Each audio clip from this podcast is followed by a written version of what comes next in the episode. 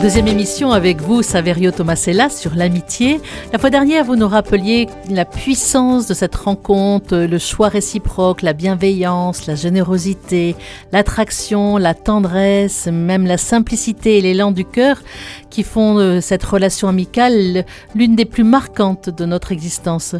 Vous nous avez dit que vous-même, vous aviez, vous aviez des nombreux amis et que c'était important pour vous. Alors, dans votre livre, vous faites aussi beaucoup de références euh, cinématographiques, euh, littéraires.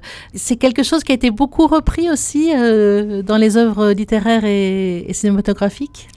Oui, pour une bonne raison, c'est que contrairement à une tendance euh, actuelle qui voudrait que l'art puisse être conceptuel, dans l'histoire de l'humanité, l'art est avant tout un, art incarné, donc un art de, tout ce qui nous motive, nous met en mouvement, et nos sentiments, nos émotions font partie de ces mouvements du cœur et de l'âme qui, qui donnent tout le goût de la vie, tout le sel de la vie.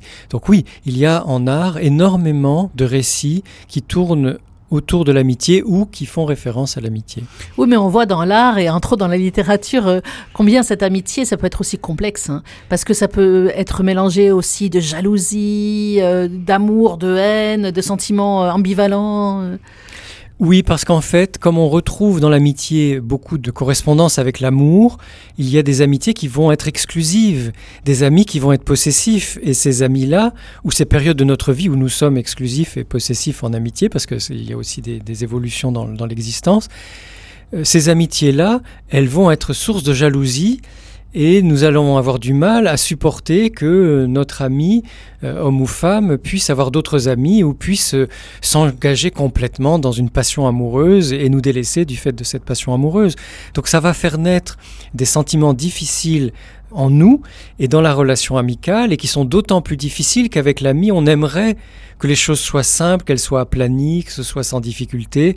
Et donc il y a cette euh, complexité de la relation qui se redouble des regrets qu'on a de ne pas être à la hauteur de ce qu'on aimerait vivre avec nos amis. Donc ça donne des, des conflits internes psychiques. En voilà, fait. il y a des conflits entre qu'est-ce que je peux lui dire, euh, est-ce que je lui exprime ma jalousie ou pas, euh, et si je fais une scène, est-ce qu'il ou elle va m'en vouloir, euh, mais si je le dis pas, il prendra pas plus de temps avec Qu'est-ce moi. qu'il Enfin, faut faire? c'est très compliqué parce que ça dépend des personnes, ça dépend des amitiés. Le mieux souvent, c'est de dire ce qu'on ressent, de le dire simplement sans en faire un reproche et de permettre à l'autre de connaître nos, nos ressentis et, et d'en tenir compte. Si on ne dit pas les choses, comment l'autre peut, ne peut pas forcément le deviner. faut pas culpabiliser si par exemple on est jaloux? Non, parce que la jalousie est un sentiment humain. C'est sûr qu'on préférerait s'en passer, mais il y a des moments où on l'est, c'est comme ça, et il vaut mieux en parler. Je crois qu'il y a deux garde-fous, ou en tout cas deux balises. La première, c'est de ne pas transformer euh, nos ressentis en reproches et ne pas se sentir coupable non plus. Deuxième balise, ne pas se sentir coupable de ce que nous ressentons, parce que si nous le ressentons, c'est que pour nous, il y a des raisons de le ressentir, soit dans la situation présente, effectivement cet ami-là nous délaisse beaucoup et il exagère, en tout cas de notre point de vue, soit parce que dans le passé, nous avons pu être délaissés, croire que nous l'étions par nos parents, nos frères et sœurs, d'autres amis, et que cet événement d'une amitié actuelle va réveiller des blessures d'amitié ou de relations affectives passées. Alors vous avez écrit entre autres un, un livre sur l'abandon. Oui. Donc effectivement, quelqu'un qui est enfant a pu euh, vivre un abandon ou s'est cru abandonné. Si la figure d'attachement n'est pas sécure, euh, ça peut peut-être aussi au niveau de l'amitié faire qu'on peut être jaloux ou quand l'autre part, on peut se sentir abandonné. Alors tout à fait, effectivement, il y a aussi cette dimension en plus, c'est que nous ne sommes pas des amis égaux du point de vue psychique face euh, les uns par rapport aux autres. Et que les personnes qui ont vécu un abandon ou qui ont vécu une situation difficile comme un abandon quand elles étaient enfants ou adolescentes, euh, ces personnes-là vont avoir tendance, malgré elles, malgré tout ce que leur rationalité peut essayer de, de contrer, ces personnes-là vont avoir l'impression d'être abandonnées en amitié, même quand elles ne le sont pas vraiment, que c'est juste euh, un éloignement, un moment où l'autre est fatigué, euh, moins de temps, etc. Et donc vivre une blessure d'abandon, ou en tout cas un réveil d'une ancienne blessure d'abandon, dans une amitié, et la vivre très douloureusement. Mais ça peut être aussi, cette amitié peut peut-être aussi un peu guérir cet abandon. Oui, alors effectivement, ce qui va guérir les abandons, ce sont, en dehors des thérapies, ce sont les très bonnes relations affectives, que ce soit une relation amoureuse ou une relation amicale. Du coup, effectivement, si une personne abandonnée vit une amitié très forte, très proche, avec beaucoup de fiabilité sur une durée assez longue, ça peut vraiment la guérir de son abandon. Vous avez écrit un autre livre aussi qui est assez connu sur les hypersensibles. Oui. Ça doit pas être très simple l'amitié avec un hypersensible. Alors, tout, est compliqué avec une personne hypersensible. En même temps, tout peut être euh, plus fort et plus merveilleux. C'est-à-dire que la personne hypersensible vit tout de façon très intense. Les joies comme les peines, les, doutes comme euh, les emballements. Alors, ça peut être formidable de vivre un moment d'enthousiasme ou de partager un projet, un voyage avec une personne très sensible parce que ça va soutenir tout ce terreau de bons moments. Mais effectivement, dans les moments plus douloureux, difficiles, de questionnement, d'angoisse, la personne hypersensible va aussi exprimer des choses très fortes qui vont peut-être être pesantes pour l'ami. Alors que faire dans ces cas-là? Il faut prendre de la distance? Oui, prendre Enfin, de la distance. Oui, c'est ça, prendre de la distance, mais aussi accepter que l'autre, euh, l'ami hypersensible, soit dans ces espèces de montagnes russes et exprime les choses de façon beaucoup plus forte que nous, et se dire, ben, c'est sa façon à elle ou à lui de vivre et d'exprimer les choses, et peut-être de ne pas prendre à la lettre ce qui est dit, et de se reporter à ses propres ressentis. Moi, je ne sens pas là, dans telle situation, que ce soit si grave, même si mon ami exprime quelque chose de très fort. Ça permet de prendre effectivement de la distance et de, de rester dans l'amitié sans, sans être trop impressionné. Et puis un, un ami, ça peut aussi, euh, malheureusement, comme tout être, mourir. Et ça peut être un déchirement terrible, non? Oui, euh, la mort d'un ami, c'est que c'est un moment très douloureux parce que la relation, le lien à l'ami est, très fort et que donc euh, plus ce lien est fort, plus cette connexion est puissante, plus la perte va être douloureuse. Donc nous vivons des chagrins d'amitié qui peuvent être extrêmement forts au moment de la mort d'un ou d'une amie. Et je profite pour dire que les deuils d'amitié et d'amour euh, sont des deuils très longs. On ne peut pas en quelques semaines avoir oublié quelqu'un qu'on avait aimé et faire comme si euh, tout allait bien. Ça, ça va prendre du temps, euh, un an, parfois plus, pour que euh, nous puissions transformer notre douleur en mémoire de ce que nous avons vécu avec cette personne. Et puis il n'y a pas de mots pour dire qu'on est en deuil d'un ami? Oui, c'est vrai. C'est vrai que c'est plus facile de dire qu'on est en deuil d'un proche parent ou d'une personne avec qui on était en relation amoureuse. C'est vrai que notre culture a encore un peu de progrès à faire pour que nous puissions plus facilement exprimer nos deuils et nos chagrins d'amitié.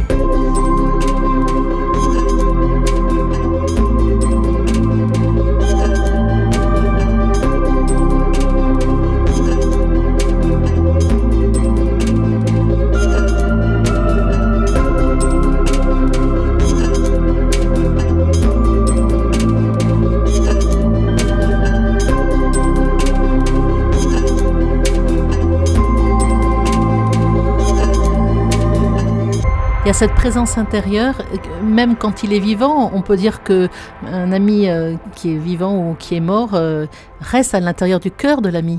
Oui, ça c'est un des mystères, euh, des sentiments très forts chez les humains qui font que effectivement l'autre est présent, même s'il n'est pas là physiquement, qu'il soit vivant ou mort, l'autre est présent pour nous. Alors on pense à toutes les personnes âgées aussi qui ont perdu leurs amis, qui les voient s'éteindre les uns après les autres. euh, c'est difficile. C'est difficile. C'est vrai qu'il y a des périodes de la vie, surtout quand on est très âgé, où on perd énormément de personnes qu'on a connues, on perd beaucoup d'amis. C'est extrêmement difficile de, les voir partir les uns après les autres et de rester seul.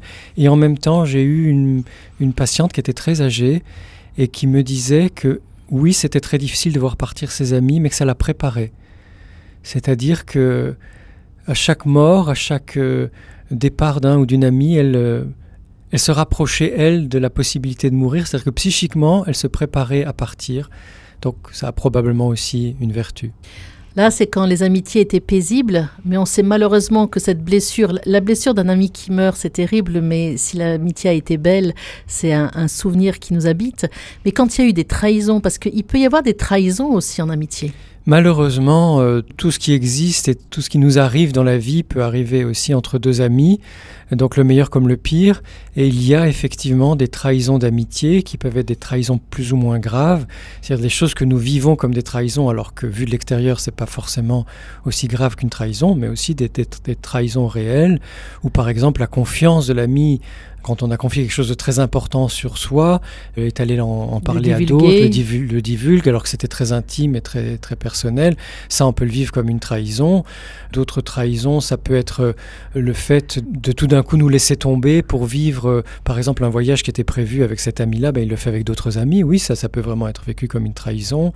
Il y a, des- encore pire, hein, malheureusement, on sait, c'est pas que dans les livres, c'est dans la réalité qu'il y a des amis qui partent avec le conjoint ou la conjointe. Effectivement, il y a aussi ces histoires-là que le, le meilleur ami part avec le, le conjoint ou la conjointe, et ça c'est une double trahison qui est extrêmement douloureuse et qui peut être désespérante. hein. En qui croire, en qui faire confiance après avoir vécu une telle trahison? Donc oui. Alors, euh, on va s'arrêter là sur les trahisons. hein. Je crois que on n'a pas envie de parler de l'amitié en parlant des trahisons, même si elles sont là. hein. Mais c'est tellement beau l'amitié que si on pouvait rester sur euh, aussi une note qui soit belle. Donc, dans votre livre, ces amitiés qui nous transforment, Saverio Masella, vous parlez de transformation. Pourquoi? Parce que je pense, je crois et je, je constate dans la pratique de mon métier au quotidien que nous, les êtres humains, nous sommes des êtres d'évolution, nous sommes des êtres de création et donc des êtres de transformation et que nous ne sommes pas identiques du début à la fin de notre vie et que nous évoluons et je, je crois même que nous évoluons tout le temps vers du meilleur. Et les protagonistes de notre vie nous aident, nous accompagnent et parfois nous soutiennent dans ces transformations. Et parmi ces protagonistes, nos amis, et notamment nos amis les plus proches, sont là soit pour nous conseiller au moment de décisions importantes, soit pour nous soutenir euh, dans un choix que nous avons pris ou dans un moment difficile, mais aussi parfois pour mettre en évidence, pour mettre en exergue nos vraies qualités, euh, nos capacités que nous ignorons, ou pour euh, nous libérer de nos doutes. Ce qui fait que, sans compter la fiabilité sur laquelle nous pouvons nous appuyer, hein, quand nous avons des, amis euh, véritables, eh ben, on, on peut vraiment s'appuyer sur leur fiabilité. Tous ces éléments-là sont des ingrédients d'une évolution de notre vie. Et donc je crois vraiment que nos amis nous aident à nous transformer ou participent à notre transformation. Quelquefois, il y a des facettes d'une personnalité qui ne se dévoilent qu'avec les amis. Alors ça c'est vrai. C'est vrai que nous avons des opportunités, des occasions de déployer, de révéler puis de déployer des facettes de nos personnalités que nous n'avons pas développées dans notre famille ou dans notre relation de couple et nous pouvons le faire avec des amis. Ça, c'est très important. Comme le rire, par exemple. Oui, c'est ça. On peut être très sérieux avec euh, certaines personnes et avec certains amis être euh, au contraire très très euh, farfelu, marrant. Dans la première émission, on parlait de taquiner ses amis. À la limite, il y a presque quelquefois que les amis qui peuvent vous taquiner pour certaines oui, personnes. parce que cette proximité, cette confiance qui fait que comme on, on- on connaît la bienveillance de l'autre, comme on sait que l'autre nous accepte avec tous nos défauts ou nos, ou nos particularités, c'est pas forcément que des défauts, eh bien la taquinerie est possible et donc effectivement ça va être beaucoup plus facile de rire avec de proches amis qu'avec des personnes que nous connaissons moins hein, ou qui nous font moins confiance. Ça fait du bien. Et ça fait tellement de bien. Alors, dans votre livre, vous avez un chapitre qui s'appelle Amour sublimé ou Amour sublime. Alors, on ne dit pas et, on met où Alors euh, oui, sachant qu'en langue française, le ou peut vouloir dire et, là c'est un peu pour taquiner Freud. Et les Freudiens, c'est-à-dire qui voudraient tout le temps nous exhorter à sublimer nos pulsions, je me suis dit, et, enfin je me dis souvent, même en dehors de l'amitié, que euh, on peut être dans le sublime, on est dans le sublime grâce à l'art, on est dans le sublime grâce aux passions que nous vivons, amicales ou amoureuses. Et effectivement, je pense que l'amitié, on l'a vu euh, dans la première émission, avec le fait de pouvoir donner sa vie pour un ou des amis, je pense que avec l'amitié, nous pouvons toucher au sublime et que ça, c'est vraiment merveilleux. Alors, vous reprenez aussi le témoignage d'une personne dans votre livre qui dit que amitié, ça peut venir aussi du mot âme. Oui, c'est très beau. L'âme, pour moi, c'est un mot très important, une réalité très importante, trop oubliée dans ce monde de technique ou de ce monde de- de- d'argent.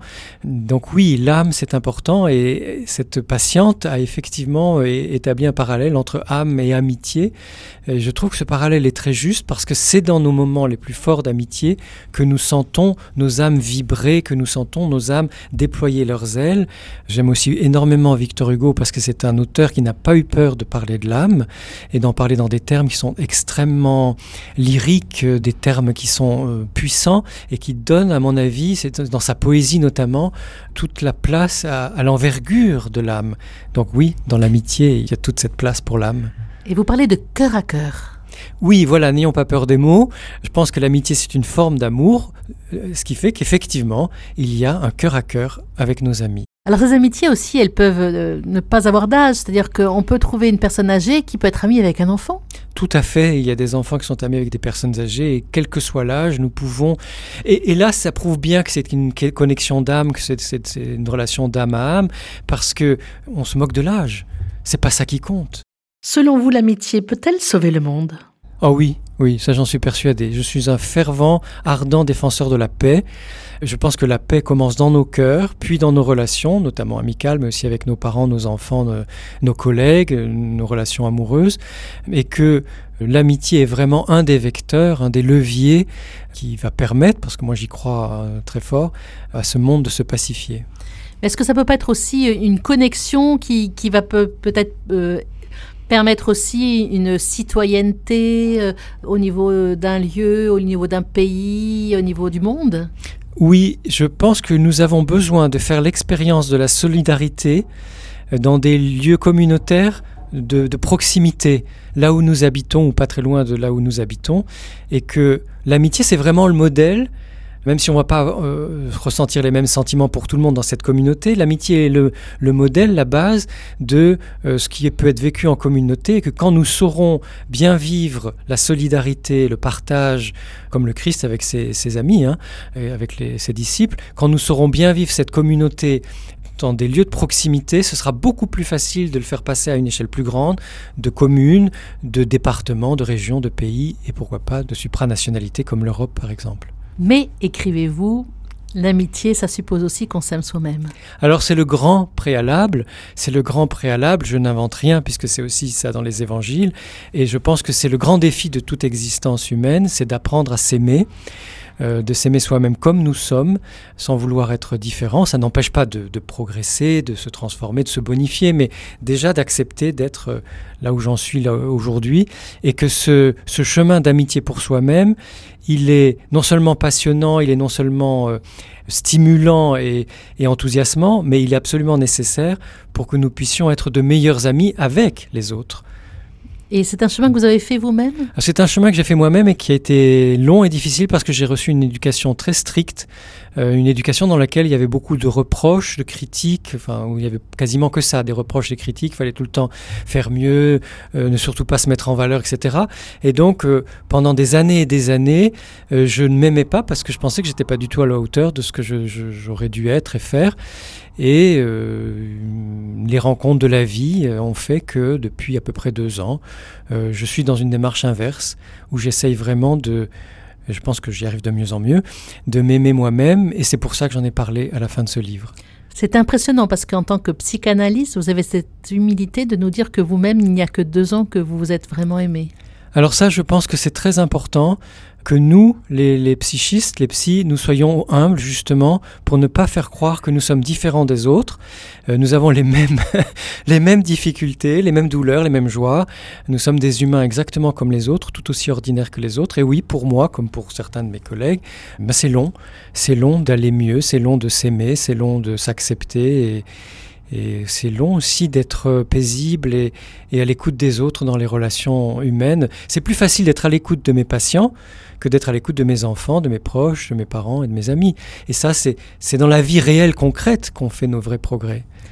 Est-ce qu'on pourrait dire, pour euh, conclure, que on peut être des cadeaux les uns pour les autres, des cadeaux réciproques? Je pense que oui. Je pense que la vie est un don et que comme nous sommes des êtres vivants, des vivants, le plus important c'est que nous soyons dans le don pour nous-mêmes et pour les autres le plus souvent possible, on va dire, pourquoi pas au quotidien.